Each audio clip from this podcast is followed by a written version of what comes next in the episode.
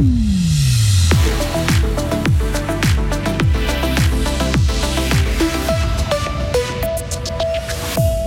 Défaite pour le président du FC Sion, Christian Constantin, non pas sur le terrain, mais dans les tribunaux. Il devra payer ses impôts au fisc fribourgeois. Obsèque de Benoît XVI, le député fribourgeois Nicolas Colli, ancien garde suisse, était à Rome pour un dernier hommage. La station d'Adelboden, sans son mur final, est-elle toujours Adelboden L'idée de le supprimer ce week-end à cause du manque de neige ne ravit ni le public ni les skieurs. Brouillard ou stratus ce matin, soleil cet après-midi, maximum 9 degrés. Nous retrouverons la même météo puis le temps tournera à la pluie dimanche. Nous sommes vendredi, nous sommes le 6 janvier. Isabelle Taylor, bonjour. Bonjour tout le monde.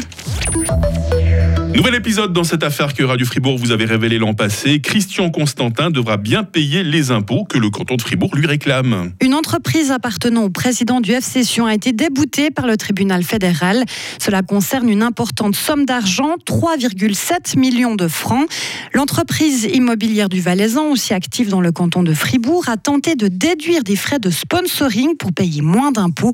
Les précisions de Loïc Chorderet. En 2018, cette entreprise a versé 3,7 millions de francs à une autre société qui contrôle le FC Sion.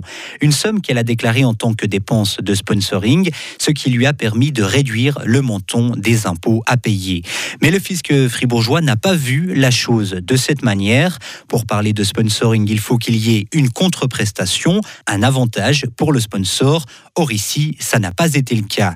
Et les juges fédéraux ont donné raison au service des contributions fribourgeoises il ne s'agit en effet pas de frais de sponsoring, mais bien de distribution dissimulée de bénéfices. L'entreprise de Christian Constantin devra donc payer les impôts réclamés par le canton de Fribourg.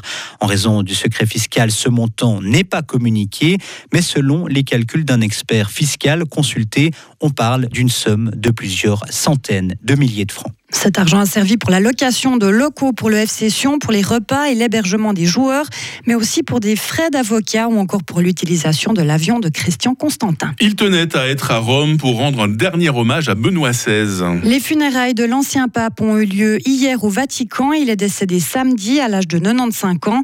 Quelques 50 000 fidèles ont fait le déplacement jusqu'à la place Saint-Pierre pour assister à la cérémonie. Parmi eux, Nicolas Colli, le député UDC fribourgeois, était garde pontificale sous Benoît XVI de 2006 à 2008. Et pour lui, c'était important d'être présent lors de ses obsèques. En étant garde suisse, on lie un lien particulier avec le pape que l'on sert. Ça a été euh, mon cas avec Benoît XVI que j'ai côtoyé quotidiennement dans les services que je faisais, que j'ai beaucoup écouté lors des audiences par exemple. Lorsqu'il a renoncé, ça nous avait déjà beaucoup marqué. Et puis ensuite, nous avions continué, euh, quand je dis nous, c'est les anciens gardes suisses, à avoir des informations sur le pape Benoît euh, sur son état de santé, sur sa vie euh, en retraite. Et puis c'est vrai que ça l'a rendu encore plus humain, cette phase de sa vie jusqu'à son décès. Ça l'a rendu encore plus attachant et c'était un peu pour les gardes suisses une sorte de grand-père, si on veut bien. Et puis c'est important de lui rendre cet hommage pour tout ce qu'il nous a lui donné et nous, comme garde suisse, un peu pour boucler la boucle d'un service qu'on a fait ici au Vatican. La messe à Rome a été célébrée par plus de 4000 cardinaux, évêques et prêtres en latin et en plusieurs autres langues. C'est la première fois dans l'histoire récente de l'Église catholique qu'un pape, donc François, était présent aux obsèques de son prédécesseur. Normalement, un pape sert jusqu'à sa mort, mais Benoît XVI avait quitté sa fonction en 2013 pour des problèmes de santé. Le public pourra-t-il voir skier les meilleurs champions ce week-end à Adelboden, Isabelle? Un slalom géant est prévu demain, un slalom dimanche, mais le manque de neige et les températures élevées complique le travail des organisateurs dans la station bernoise. La décision d'annuler ou non ces épreuves comptant pour la Coupe du Monde sera certainement prise au dernier moment. Une possibilité qui est envisagée est de supprimer le mur final avant l'arrivée, un mur qui pourrait fortement se dégrader avec le passage des coureurs. Mais cette éventualité ne plaît pas au skieur valaisan Justin Murisier. Moi, je trouve que euh, Adelboden sans le mur, c'est pas Adelboden, ça c'est sûr. Euh, après, ils font tout pour nous faire des courses, donc euh, je vais pas pleurer de ça. Moi, je vis de mon sport, je vis la compétition. S'ils veulent se battre pour nous donner une course, c'est bien. Après, je trouve que c'est un peu euh, l'arnaque sur la marchandise pour les, tous les spectateurs qui viennent, qui se déplacent, euh, de voir lisser des gens en bas le dernier mur. Euh, voilà, je, je pense que c'est pas très très correct envers eux. Voilà, je m'arrêterai là parce que c'est ce que je pense, puis c'est tout. Valentin Danzy est notre envoyé spécial à Adelboden ce week-end. Vous pourrez écouter à 7h30 son interview de Marco Odermatt. Le skieur de Nidwald est le grand favori de ses courses à Adelboden. Et puis la météo printanière n'arrange pas les skieurs, mais par contre les amateurs d'ours, oui. Hein. Oui, les ours du parc de Berne sortent plus souvent de leur tanière pour se dégourdir les pattes. C'est le directeur du parc qui le dit. Rien d'anormal dans ce comportement. Les animaux qui vivent sous nos latitudes sont habitués aux variations de température et s'en accommodent très bien, selon lui. Les ours du parc de Berne n'hibernent pas vraiment. Durant l'hiver, ils somnolent et se réveillent de temps à autre. La météo n'a absolument aucune influence sur les marmottes. Par contre, elles entrent en hibernation en septembre et octobre et dorment ensuite profondément jusqu'au printemps, qu'importe les températures. Mais j'ai envie tellement ces animaux. Vous savez, moi, je, je déteste l'hiver. Autant euh, j'adore euh, la, couronne des rois, autant je déteste l'hiver.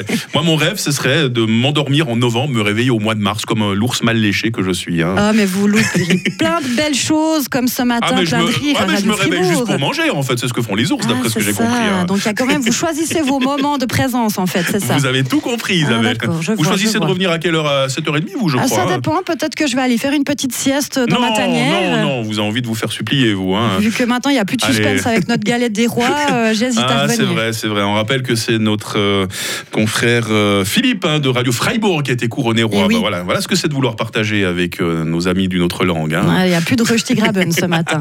On partage à nouveau l'actualité dans moins de 30 minutes. Retrouvez toute l'info sur frappe et frappe.ch. Il est 7h08. La météo avec l'équipe du garage carrosserie Georges Beauvais SA à Grelais qui vous souhaite tout le meilleur pour l'année 2023.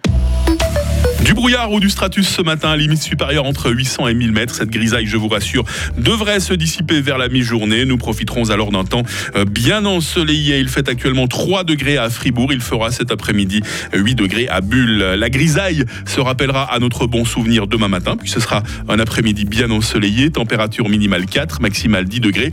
Dimanche, ce sera le retour euh, des pluies avec 8 degrés. Euh, Ce temps maussade continuera avec la nouvelle semaine. Et attention, la semaine prochaine, la neige pourra descendre jusqu'aux environs de 700 mètres. hein. Ce sera normalement mardi.